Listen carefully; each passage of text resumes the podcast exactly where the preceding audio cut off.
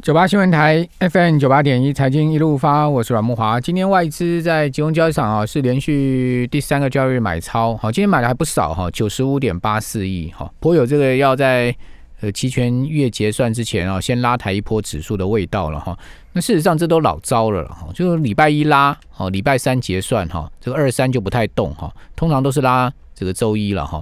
那自营商是买超四点七亿啊，投信是卖超三点六七亿，三大法人合计买了九十六点八七亿啊。期货的部分，外资今天大台买超两百六十四口，好，小台买超三千五百六十三口，好，期货单日买超金额才五亿，所以你也可以看出来嘛，好，如果他真的要拉的话，好，这个他怎么会期货都不买多单，好，对不对？所以也就是说，他就是把它维持在这个位置结算掉算了哈。那三大法人在期货合计买超三九点六五亿哈，那自营商跟投信啊都是站在买方，好，那外资今天的动作使得呢，呃，台子期的 VIX 指标呢，选择权的 VIX 指标呢下滑了二点八四大点哦，到十六点呃到十八点零六点，哇，这个跌破二十点，而且跌的蛮低的哈，只剩下十八点零六，那十八点零六就代表这个台股。未来可能不会有太明显的往下杀的行情了，就是波动度变小了哈。好，那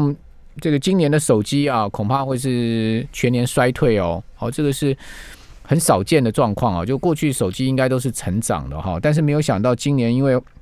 整个疫情的关系，再加上华为啊，哦，这下半年可能它的手机出货量会很明显的受到晶片的压力哈。那明年可能也是华为会出现大的一个手机的衰退哈，所以我们今天来谈一下这个手机产业的状况。好，我们请教《头家日报》孙庆荣总监，庆荣你好。呃，木华哥好，各位听众大家好。今年全球的手机出货量应该会衰退嘛？对，应该会衰退到两位数以上了。其实因为最主要是因为上半年的时候，因为新冠肺炎疫情的关系。哎，讲到新冠肺炎疫情啊，我今天早上看到一个新闻啊，我觉得台湾真的还蛮幸福的，我们生活在防疫还蛮成功的一个地方，因为。今天好像的消息就是，全球新冠肺炎的新增人数又创了历史新高。嗯，对啊，其实一天增加的人数又再度的刷新，所以现在目前看起来，这个疫情还是在全世界其实扩散的很快速，这样子。对，我觉得身为身为台湾人，真的还蛮幸福的。我们现在除了要忍受排队之外，其实其他的都还算是生活的都还蛮正常的。那重新再回到，其实全球的。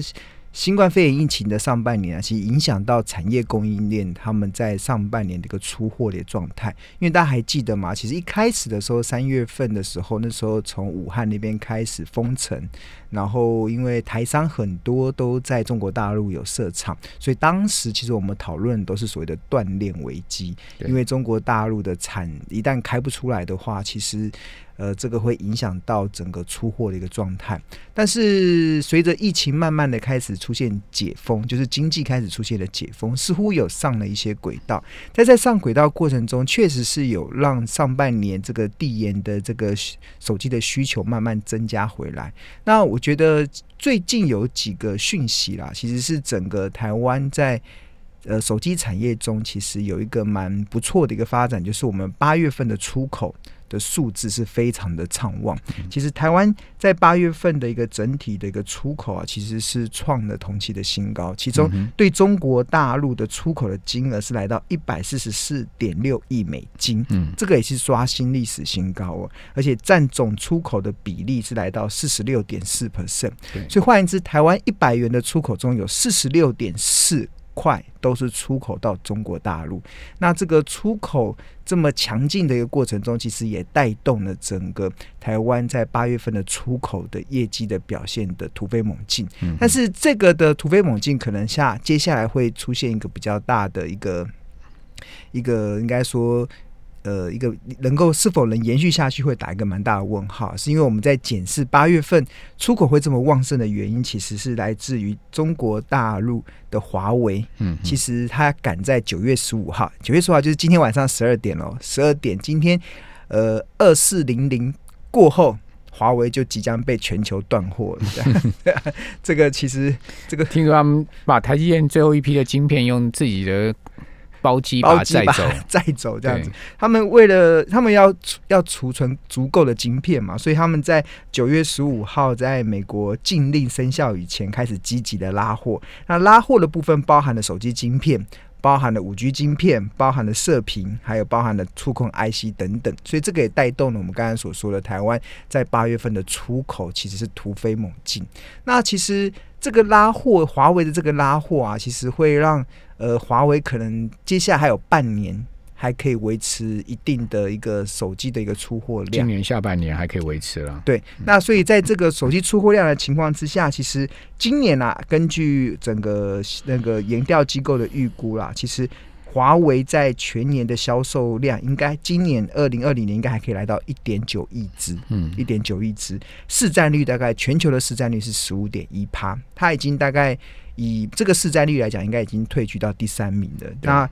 三星的话会要居第一，要三星的全年智慧型手机的出货量，今年大概是二点六五亿只，大概市占率是二十一 percent。那第二名的是苹果，苹果的市占率会来到十五点三 percent。那全球啦，全球整体的智慧型手机的销售量应该是呃十二点六亿只。那其实虽然是衰退，预比。比去年衰退大概十一点十一 percent 左右，但是还比原先的预估还要好了。因为原本大家看到疫情这么严重的时候，其实很多的研调机构都预估今年智慧型手机的衰退至少会来到十五点六 percent，但是它的衰退的幅度在最最近已经进行修正了，大概只有十一 percent。那那这个十一 percent 也是很严重啊，对，一层 一层的。但但这个需求其实呃之后还是会慢慢的递，就是。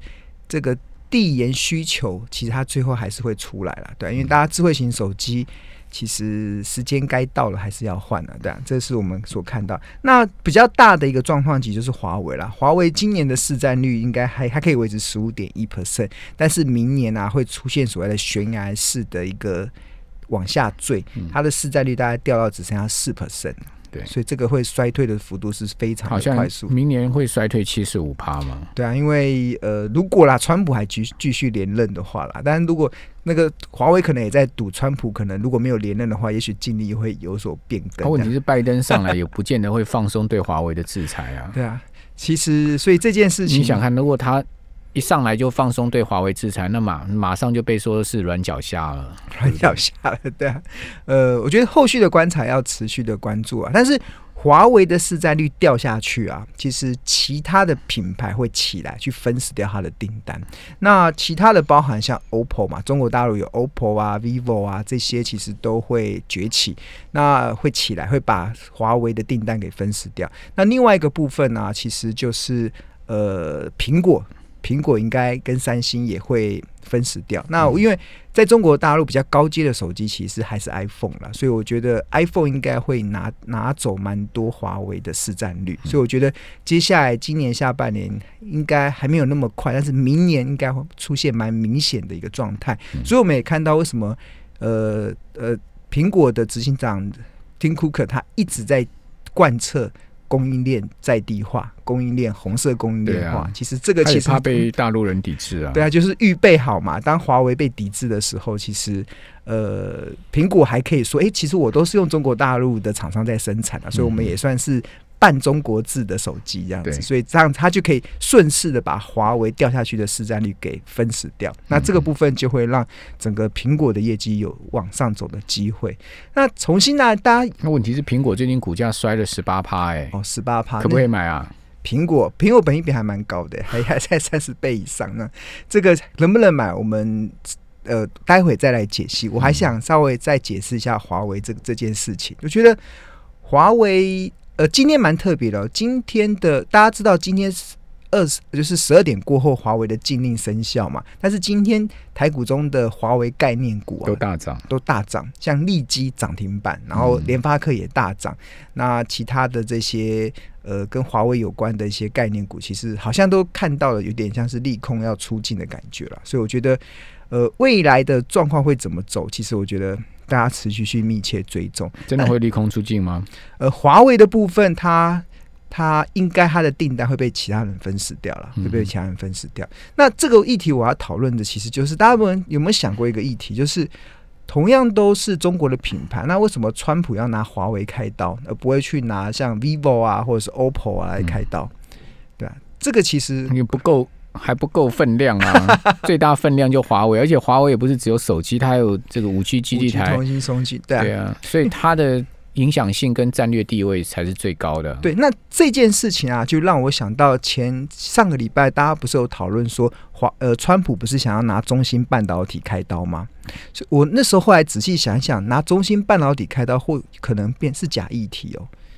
我觉得他。不至于会拿，也也未必哦。听说中兴现在在测试自己的一些生产设备哦。对，那我首先是来解释啦，就是为什么会认为是有点像假议题。其实，其实看联电的股价的反应，其实就感觉得出来。对，然后另外一方面就是华为为什么会被川普盯上，其实有两个主要的原因。第一个原因就是。华为在五 G 的技术其实是世界领先哦，它在五 G 的专利的技术其实是领先美国。大家知道，其实一个国家未来的产业竞争力，大家都一直在谈论五 G 嘛。你要有好的产业竞争力，你一定要有好的五 G 的这个建设跟五 G 的技术。所以，如果华为它在五 G 的技术领先的话，对美国会造成很大的威胁。这是第一个。所以，川普为什么会想拿华为开刀？那第二个就是过去大家知道，华为其实它是有非常浓厚的。解放军色彩，一提一提到解放军，那这不得不提到国家的安全的这样子的一个定位嘛，所以我觉得这个就会有治安的问题。但是这是华为，因为它背了两个，一个是它技术领先，一个是它解放军的色彩，所以它被川普盯上，很合理。但是重新再回到中芯半导体。我想，所以中芯半导体有这两个条件嘛？第一个，它技术有领先吗？没有啊，中芯再怎么厉害，顶多十四纳米。我们台积电可以帮华为代工啊，对啊，这个叫做呃，应该叫什么？这个呃，这个和氏璧嘛，和氏璧，对啊，没有我一呃。中兴没有办法帮华为代工，他还可以，华为还可以找其他人帮他代工嘛？对啊，我觉得这个，我觉得制裁中兴这件事情，找台积电代工，他也没没辙啦。没有，我觉得制裁三星，哎，制裁华为这件事，哎，制裁中兴，这个我就感觉到有一点，我会怎么会去后来觉得有点像假假议题，是因为。中芯半导体在技术不是领先的，而且它基本上它离领先群还非常的遥远。台积电已经今年量产五纳米了，对啊，那中芯还在十四纳米。先休息一下，等下回到节目现场。九八新闻台 FM 九八点一，财经一路发，我是阮木华。啊，不管怎么说啊，今年手机业啊，那个零组件啊，跟组装厂啊，今年都是相当辛苦的一年了哈。不过我们来看到一个新闻呢，就是组装厂的部分哈。红海、伟创跟和硕这三大哦，这个苹果的手机组装厂，当然伟创已经退出了嘛，好，现在剩下红海跟和硕，哈，那另外新要马上要加入的就是立讯，哈，因为伟创把它的厂卖给立讯，好，这个获准印度六十六亿美金的 PLI 振兴计划，好，这是彭博社的报道啊，说苹果供应链下主要 iPhone 组装厂，好，他们获准了印度现在目前正在推的所谓。生产链的振兴计划，哈，那这也代表就是说，苹果供应链正在发生一个质变量变了，哈，因为这个印度啊，恐怕会是下一个苹果很重要的生产基地，哦，因为第一个，印度的手机也是很大的市场，一年也大概是上亿只的市场啊。我们刚刚讲说，这个全世界最大手机市场是这个中国跟美国嘛，好，印度应该是已经排到第二大了，哈，因为。这个我如果没看错数字的话，印度可能在好像二零一九年，它的手机的支数有超过美国。嗯，好，所以印度是一个大市场，而且潜力无穷哦。而但问题就是说，苹果在印度的市占非常的低，好像低到只有一趴两趴而已。太贵了，手机太贵了。印度印度对，主要是因为进口关税的关系。对，哦，那如果说苹果未来在印度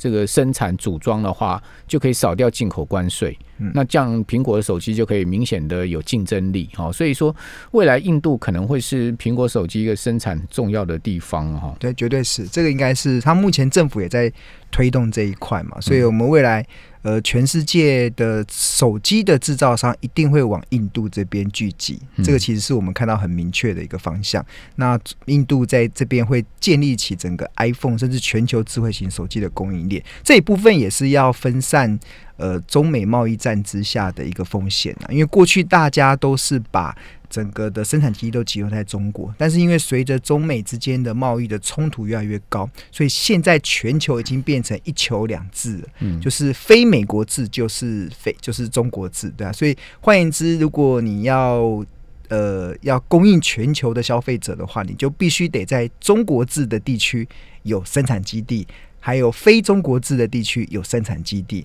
那在非中国地区有生产基地，比较有这个所谓的呃，就是所谓的成本优势的，应该就是东南亚或者是印度。那目前看起来，其实印度政府也搭上了这一块的一个浪潮了，所以他们透过租税的奖励，透过其他的方式去吸引这些人来他们的这个国家去设厂。所以目前看起来，应该印度会在这一块发展的很快。那苹果手机。这个十月才要发表嘛，好，这个礼拜他会发表什么呢？这这个礼拜应该就是 Apple Watch 嘛，或者是那个 iPad，就是他们的一个先行的一些设备。那其实呃，我要先讲两个部分。第一个部分，其实这一次的 iPhone，其实我们还蛮期待，因为我们刚才前面讲到华为嘛，华为的市占率被瓜分掉之后，其实我会认为苹果会吃掉很大的一个份额，是因为我们看到现在目前的一些市调的一个报告啦，其实。呃，iPhone 的这款手机啊，就是 i iPhone 十二啊，这款的价格啊，其实目前定价看起来还是还蛮亲民的、哦。我看到报价的时候是有点吓一跳，就是如果是五点四寸的五点四寸的 iPhone，呃，如果是搭配一百二十八的记忆体的，售价是六百四十九美金。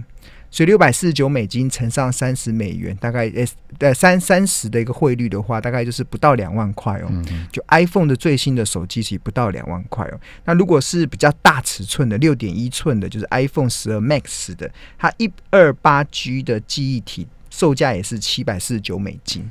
所以这个其实呃这个价格。已经跟我们过去所认知的这个 iPhone 的手机要来到四五万块，其实已经出现很明显的一个落差。那再加上，因为这款这这 iPhone 十二它一定是搭载五 G 的通讯设备，所以其实我觉得这这个的换机潮其实应该会没蛮明显的被推升出来。嗯所以我觉得 iPhone 十二这一款的手机应该会卖得非常好。嗯，就从它的售价，然后从它它它是五 G 的手机，其实它会让很多的消费者愿意去做换机的一个状态。问题是苹果好像备货量不多哎、哦，它现现在因为它可能比七千五百万只还要少嘛。它出货的状态，因为它今年的出货还会再延后嘛，所以我觉得这个后续的这个时机点要在。呃，观察它接下来销售的状况，因为它这次的销售上市的时间会比它原本预期的还要慢一点，所以我觉得它现在的备货可能只是反映它接下来的呃延后上市之前的一个备货的状态了。但是如果我们单纯就它的这个手机的配备跟价格来讲，我会认为这个是一个蛮不错的一个甜蜜点，可以促促使它的一个呃手机的销售的成长。那刚好也打可以刚好去刮死那个苹华为掉下来的市占率。那另外一个苹果其实。呃，也蛮明显的去做一个他们这几年的一个产品的一个策略啊，其实就蛮明显，他们慢慢会转型成为我不再单独只是靠卖手机赚钱，他们接下来可能手机已经不是他们最主要的获利来源了，他们可能就像是过去的很多印表机的厂商来讲，他可以把印表机卖的很便宜给你，但是我卖你后面的耗材。嗯，那苹果这几年的转型也有点类似哦，他因为他知道其实现在的人的人基本上现在每个人几乎已经人手一机了，所以也不可能一个人同时拥有两三只手机嘛。所以那重点就是我拥有了苹果的手机之后，我拥有了一台智慧型手机之后，我要怎么让我的消费者不断的持续的去购买我里面的服务？这应该是苹果接下来要往目标发展的地方。那其实这也很明显，我们看到苹果最新的财报，其实它硬体设备的成长啊，其实大概只剩下个位数了。嗯，但是软体服务的成长，其实还是可以呈现两位数以上的一个成长的一个幅度哦，所以这个就很明显看出，呃，苹果在这一块的一个策略的转型，其实是蛮明显的，它未来应该会更加的冲刺软体服务，就是我买了。iPhone 的手机，我会用我会用 iPhone 来听音乐，我会用 iPhone 来看电视，我会用 iPhone 来储存储存一些云端的资料。那这个每一个这个功能都是要付钱的，都是要付钱的。所以在这个付钱的过程中，它它就会有源源不绝的一个现金收益可以进来。那为了要去扩大它的使用群，所以他把他的手机降价下来，降价下来之后，那就让更多人去使用。所以我觉得。未来的手机可能会朝向这个方向走，我觉得苹果是越来越明显。那另外，其实我觉得这一次蛮受期待的，就是呃，因苹果可能在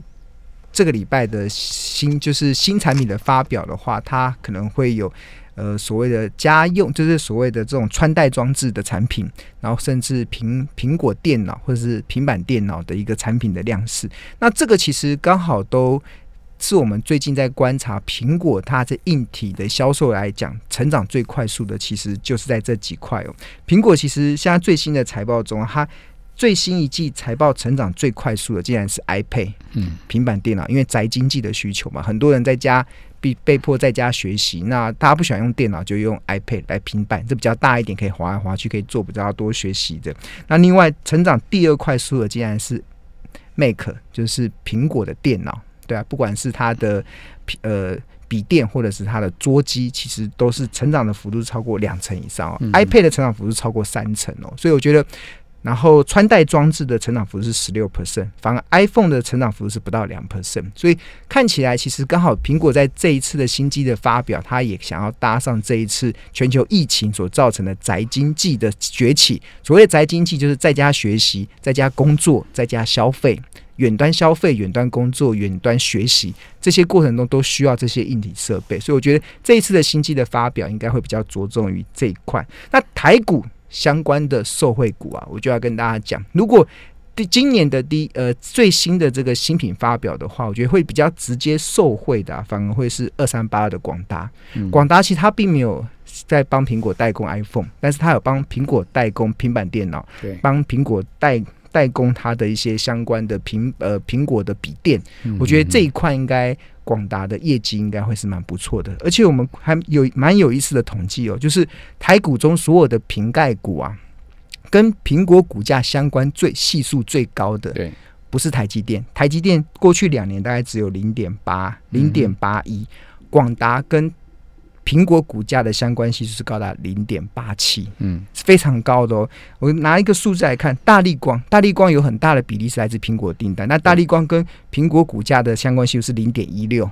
那红海，大家知道红海跟是帮。iPhone 组装的，但是红海的股价跟苹果的股价相关系数只有零点三六，所以都很低的哦。但是广达竟然可以跟苹果的股价的相关性来到零点八七，最近广达的股价也一直跌啊。不过跌了，今天有拉上来。其实它这个跌算是先前这样涨，就是在那边开始进行横盘的整理。跌是因为最近苹果也跌的蛮凶，对啊。所以我觉得它如果接下来新机的新产品的发表的话，我觉得就我们目前看到了这一波的话，大家可以去留意像广达这样子的一个。公司，而且它的整体的业绩算是有出现蛮明显的翻转。那它也还不止苹果题材嘛，它有昆布的，还有其他的。那那如果要对苹果之间有比较多期待，谢谢孙庆勇，谢谢。